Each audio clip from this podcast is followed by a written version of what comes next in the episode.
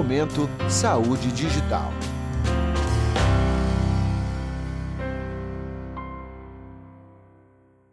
Olá, meu nome é Lohane Almeida e está começando mais um Momento Saúde Digital, podcast da MedCloud sobre Digital Health. O episódio de hoje será temático da Semana do Radiologista.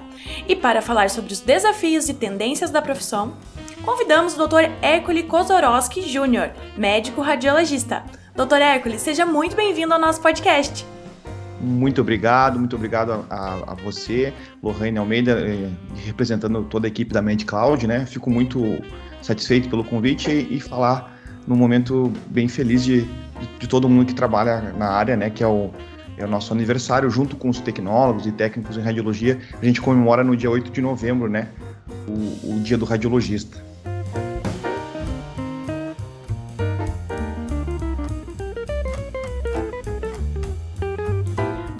Para começarmos então, poderia explicar um pouquinho mais sobre o seu trabalho, é, sobre o projeto de radiologia descomplicada no seu site, no radiologiacabeçaepescoço.com.br, por gentileza? Certo. Lorraine, então eu fiz, só para me, apresentar um pouquinho mais, meu nome é Hércules, claro. eu sou médico radiologista. Eu fiz a minha residência no interior do Rio Grande do Sul, Santa Maria.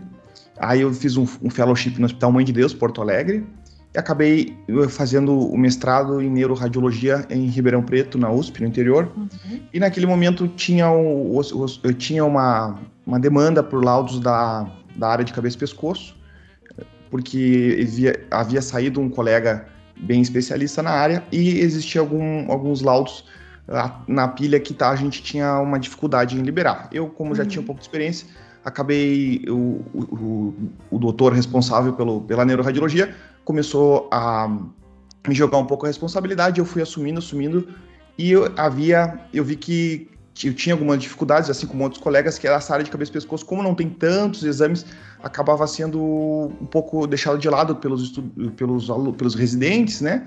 E eu tinha dificuldade de achar o conteúdo, tive que achar muito no exterior, né? Colegas de cabeça e pescoço do, dos Estados Unidos, que eles respondem muito e-mail. E aí, a partir disso, como veio a pandemia, eu estava estudando muito e eu, bom, vou compartilhar o que eu estou conseguindo aprender aqui. Como lá os casos eram um pouco trabalhosos, a equipe de, de oftalmologia e de otorrino era muito avançada, né? Eles faziam casos muito do Brasil inteiro, muito difíceis para os radiologistas e para eles. Então, eu comecei com o canal do YouTube, e, e sigo ele no Instagram, fazendo. Sempre quando eu posso, eu, vou, eu sigo postando conteúdo, né? Quando uhum. eu tenho alguma dificuldade eu, e consigo sanar, eu consigo eu compartilho com o pessoal.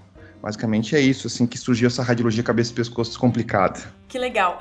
Doutor, atualmente o ensino remoto e a popularidade dos cursos online de especialização, eles cresceram muito, até mesmo impulsionados um pouco pela própria pandemia, né? Como você vê o mercado para curso de especialização em radiologia e quais são os critérios e cuidados que quem tem interesse deve buscar? Eu, eu acho que a pandemia, como todos os setores, né, simplesmente impulsionou isso, né? Eu, eu sempre fiz curso presencial e foi um pouquinho antes da pandemia eu comecei a fazer curso online. E como a, a gente que já é, trabalha, tem muito muito compromisso profissional, às vezes tem que sair uma semana, um final de semana para fazer um curso presencial é muito mais difícil, né? E o curso online, em especial na área de, de radiologia, em geral, fora o ultrassom, talvez, uh, ele vai muito bem, assim, a gente consegue até mandar e-mail para o professor, dar mais tempo, uh, o aprendizado, olha, é muito parecido ou até melhor, na minha visão, uhum. do que um presencial. O presencial, às vezes, tu pega um final de semana e consegue. Aí tem a questão pessoal também, mas eu acho que a praticidade de alguém, de alguém que tem uma disciplina, uma autodisciplina de conseguir ver o curso inteiro, é muito difícil ganhar do curso online na questão de, de retorno, assim, custo-retorno, né? porque às vezes quem é do interior, do, por exemplo, do Rio Grande do Sul ou do interior do Nordeste, para ir para São Paulo, perde muito tempo e, e acaba quase ficando inviável, né? Uhum. Então, o curso online, se tu estudar uma, uma, das horas por dia, poxa, dá para aprender muito. Bacana. O público dos seus cursos ele é composto por médicos de algumas outras especialidades também, né? É, na sua opinião, existem alguns desafios é, de na interpretação dos resultados de imagens e na correlação entre o laudo emitido por profissionais médicos é, da radiologia e outras áreas? Ah, com certeza, né? A, a gente, o, o, radiologista, ele é auxiliar, ele é quase o médico do bastidor, ele não é o, o protagonista. O protagonista é quem está atendendo lá o paciente na frente, é, essa é a nossa realidade. Às vezes o médico radiologista assume uma, um protagonismo diagnóstico, Mas se a gente não conseguir passar isso na forma de um laudo, às vezes o caso é muito. A gente não consegue escrever o que a gente uhum. acha, o que quer. É. Então, ele tendo alguma noção de radiologia, ele já vai conseguir saber onde é que ele vai ter que fazer o procedimento cirúrgico, se não é cirúrgico. Então, eu, eu, eu acho que o, o médico especialista tem que saber muito da área dele. Ele não precisa saber dar os laudos, não precisa saber o que, que é T1, o que, que é o contraste, o que, que é a janela óssea, que ele acaba sabendo, quem é um pouco mais especialista, mas ele tem que saber olhar o exame e ver se bate com a suspeita clínica. Se tá olhar o laudo, ah, realmente é isso que eu estava pensando, né? Se tá alguma discrepância, ele tem que. Eu sou muito a favor, que eu acho que ele vai ajudar tanto o radiologista a crescer, quanto o, o paciente em especial, né? Eu acho que ele, da área dele, que a minha, nos meus cursos ali, por exemplo, eu fiz o primeiro de oftalmologia, estou preparando alguma área de, de otorrino ou uh, da, das áreas de mastoide, ou temporal, né? E então esses que são os médicos que avaliam o paciente no primeiro momento, né? Eles, o conhecimento deles tem que ser bem aprimorado, né? Não digo alguns sabem mais que o radiologista, não é uma competição, a gente tem que ajudar uh, a chegar ao, resolver o problema do paciente, né? E, e tem que trabalhar de uma forma construtiva o, no serviço que a gente está inserido, né? Com certeza.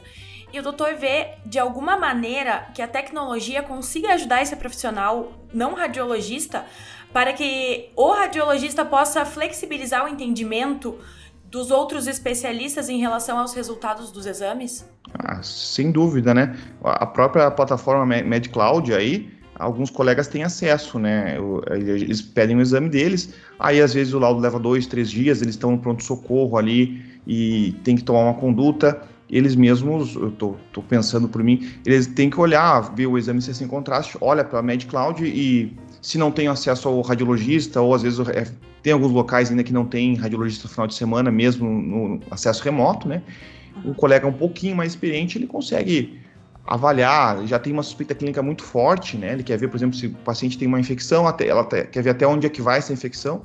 Boa parte dos dos colegas especialistas já consegue ver o exame e por meio de tecnologias como a MedCloud, né, ele consegue ver, se organizar tudo, fazer um planejamento cirúrgico pela por causa da tecnologia. Antes teria que ir lá, fazer, ficar no, na sala de tomografia, pedir para o tecnólogo abrir a sala para ele ver, né? Isso eu vivi muito na minha residência. Eu tinha que ir lá uh, para conversar, esperar o cirurgião chegar. Agora com com, por exemplo, essas, os cloud, cloud computing, né? A, a RIS de vocês, que é online, facilita muito para todos os colegas, né? Com certeza. E agora falando um pouquinho sobre a divulgação de conteúdo médico na internet, inclusive você mesmo já mencionou que cria bastante conteúdo da sua área nas suas redes sociais, até como forma de divulgar seu trabalho, de compartilhar conhecimento também. Você acredita que essa nova geração de radiologistas é, que está se formando agora tende a ser mais receptiva com o uso das redes sociais e, de, e demais sistemas de compartilhamento para aprimorar o conhecimento de toda uma área? Acho que vai ser bem pessoal, né? A radiologia, o, o, tem, tem gente que costuma ser um pouquinho mais fechado, mas a questão de divulgar nas redes sociais, eu, eu acho que os ganhos são bem para quem tem. Eu tenho alguns colegas, alguns pessoal mais jovem que vem me perguntar, né? E sempre digo, olha, tem que ver, tentar inserir na tua rotina, do jeito que seja produtivo, quando tu tá estudando alguma coisa, descobrir, pode ir lá compartilhar até para a questão de os colegas da, da, área médica saber que você é radiologista e que está trabalhando com isso, né? Porque às vezes uhum. a gente está trabalhando focado e ninguém, ah, nem sabia que o fulano foi para a USP ou que o fulano fez radiologia não sei aonde. E às vezes um colega de faculdade, um bicho, um veterano nosso, pode te indicar, olha, tá precisando de um radiologista no serviço, acontece às vezes de um colega ter que se mudar e precisa. Então, os ganhos de, de compartilhar na internet são, são muito bons para quem compartilha, só tem que uh, só que tem gente que não gosta, né? Então é, a questão vai ser pessoal. Mas eu acho que a geração nova aí de quem tá, que eu digo, quem tá na faculdade hoje, 20 anos ou começando, eles vão vir com mais força, assim. Isso é sempre vai vai ser sempre vai ser sempre crescente isso aí, porque eu, eu vejo que alguns estudantes ali têm bem mais do que a minha geração. A nossa geração, eu que fui um por causa da pandemia, eu acabei fazendo e achei interessante, mas é, é são bem poucos os radiologistas, né? Eu acompanho vários, né? Mas é na, eu acho que no futuro vai ser cada vez mais, é, a, a princípio, né? Mas o futuro é muito difícil a gente prever. claro. É, doutor, esse ano de 2020 a gente teve uma explosão da telemedicina que já vinha caminhando ao longo dos anos é, e foi acelerada por causa da pandemia. Que se consolidou agora em 2021. Na teleradiologia também não foi diferente. Você acredita que essa tendência deve seguir forte num contexto pós-pandemia que a gente está entrando agora? Eu, ah, com certeza. Ah, falando aí de um contexto geral, a gente, em todas as áreas, né? A, a teleradiologia, a telemedicina, em, quem trabalhou um pouco no, no serviço remoto e conseguiu continuar resolvendo os mesmos problemas e se, se deu bem com isso, a tendência é que continue, porque, por exemplo, cidades grandes, tipo São Paulo, ou até no interior mesmo, a gente pega aquele horário de pico, aquilo ali, se a gente conseguir resolver uma parte, estão falando do híbrido bastante, né? Uhum. Mas eu, na parte da, da teleradiologia especificamente, já, já, já, vinha, já vinha evoluindo bastante antes da pandemia, mas eu acho que, que não, não tem como voltar atrás, né? Em especial é como a gente está é um país que vive em crise, questão de redução, redução de custos, né? para o hospital pagar um. Ter o custo de ter um radiologista presencial, até para o radiologista às vezes não quer ficar no hospital um final de semana, por exemplo, né? A teleradiologia ajuda muito, né? Fica, faz os exames junto com os, os tecnólogos fazem, a gente interpreta junto, tem contato e vai só se precisar do ultrassom, por exemplo, né? Ou às vezes fica uma pessoa para ultrassom e outro na, na tomografia e ressonância que conseguem ser bem trabalhados por via remota, né? Só que tudo tem que pesar. Às vezes, se conseguisse, dependendo de um hospital grande, Aí, te, aí a teleradiologia, um hospital grande, teria que ter mais uma força presencial para o radiologista mostrar a sua diferença, porque às vezes uma forma de laudo a gente não consegue uh, fazer tanta diferença do que estando lá do lado do hospital. Às vezes conversa com o paciente, um familiar ali na, na sala de tomografia, a gente já consegue resolver mais, né? Então, uh, não, eu acho que não tem como voltar atrás, resumindo assim, e, mas tem que dosar, né? Tem que não só uma questão de redução de custos, mas eu acho que hospitais aí de médio porte para cima tem que, tem que ter um radiologista forte presencial, ajudando, uh, em especial exames com contraste, de, decidindo ali uh, para ou organizar uma, uma sequência de exames, né? Qual que é a prioridade de uma, uma, uma, uma tomografia, por exemplo. Então, o radiologista presencial tem, tem o seu valor, mas a telemedicina é, é não tem como não expandir para, em especial interior, cidades pequenas, né? Eu acho que aí é, vai muito bem. A gente consegue ajudar lá de São Paulo, o pessoal lá do interior de, de, de Cacimbinhas, a gente chamava assim lá no, no Grande Sul, né?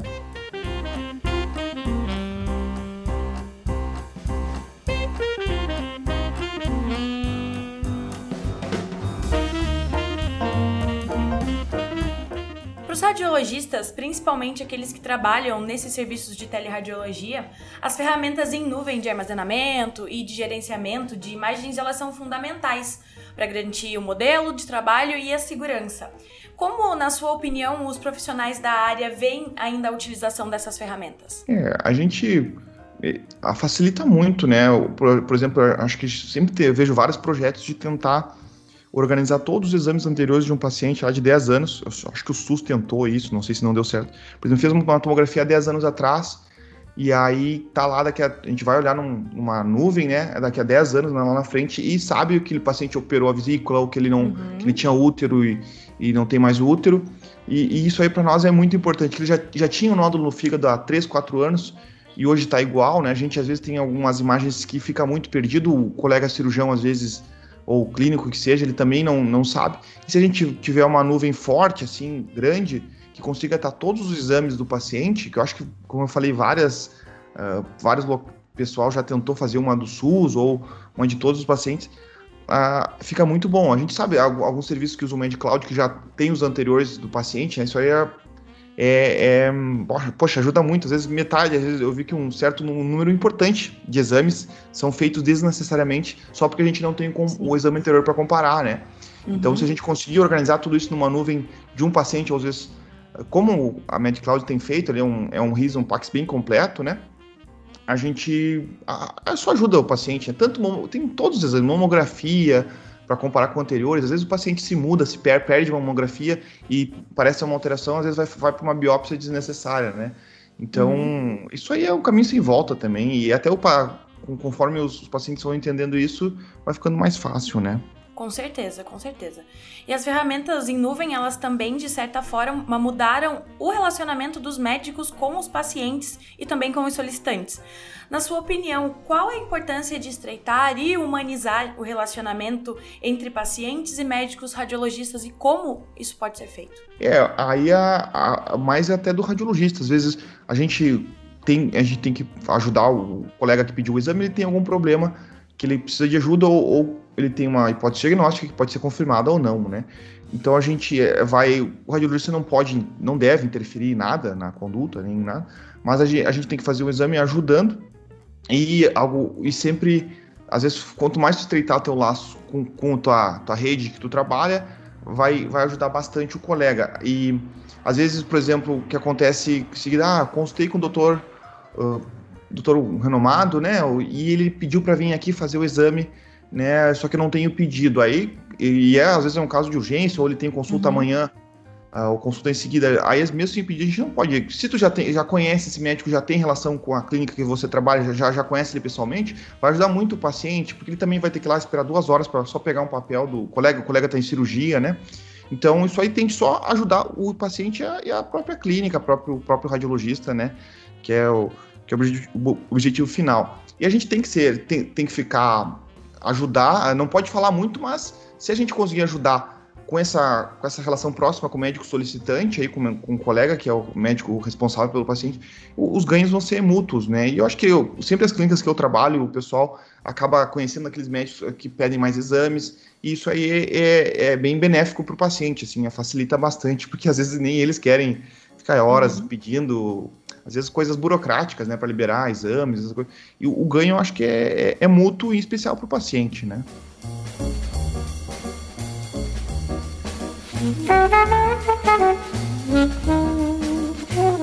Doutor Hércules, agora mudando um pouquinho de assunto, você poderia compartilhar com a gente um pouco da sua opinião sobre o uso da inteligência artificial na radiologia?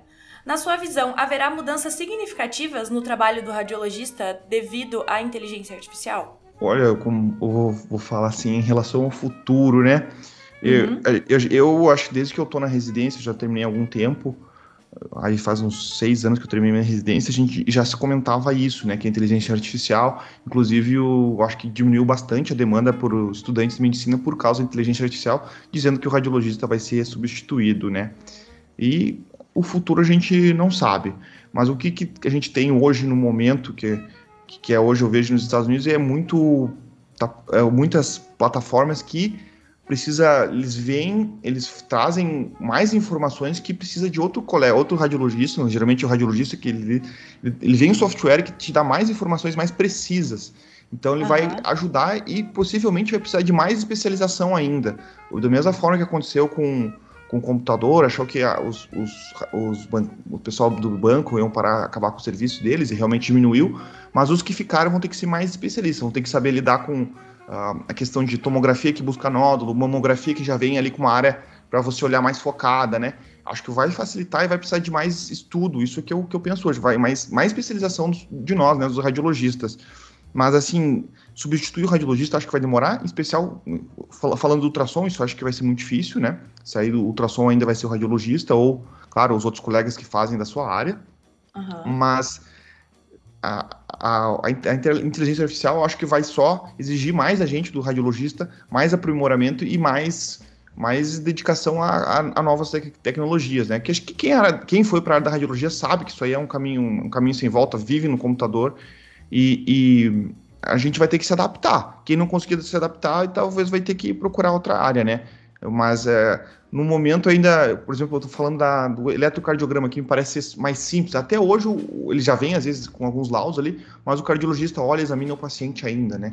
Então eu, eu acredito muito que ah, vai ser difícil não substituir. Mas acho que o futuro, eu não eu posso, no momento que a gente gravar, quem está escutando esse podcast já pode estar tá aí, sair uma, uma tecnologia nova realmente que, que mude bastante. Só que igual, eu, eu ainda vejo, eu acho que a gente vai ser difícil a gente não ser substituído, né? Mas, uh, enfim, a gente tem que estar preparado. Agora a gente também está cada vez mais perto da chegada efetiva do 5G aqui no Brasil. Doutor, como os radiologistas no geral veem a implementação dessa tecnologia e como ela deve auxiliar na radiologia?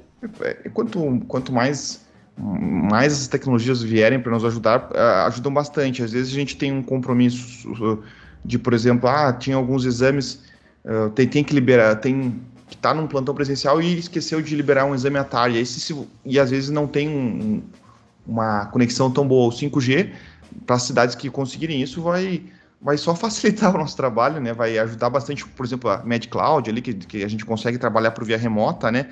Às vezes, ah, preciso, tinha alguma coisa para fazer, e aí tá com o computador no carro, vai lá, putz, aí ligam, ó, doutor, não esqueceu de, ou esse tem esse exame, e se tiver uma tecnologia como essa, onde estiver, né? Fica muito mais fácil gente, a, facilita bastante.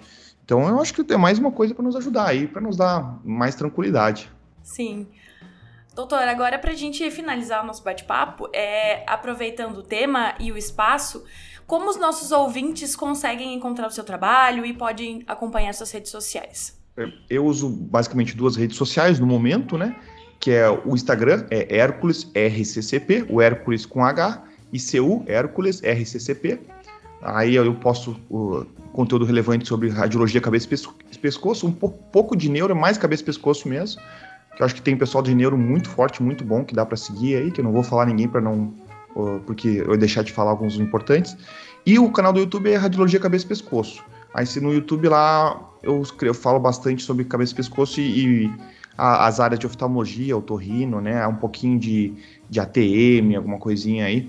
E por aí vocês vão conseguir. Pode me mandar e-mail, me mandar direct ali, que com certeza eu vou ficar bem contente de responder. Maravilha, doutor. Muito obrigada mais uma vez pela sua participação, sua disponibilidade do bate-papo. Foi um prazer conversar com você hoje nessa semana tão importante do radiologista. Eu que agradeço mais uma vez o convite. Muito obrigada a você também pela companhia de sempre.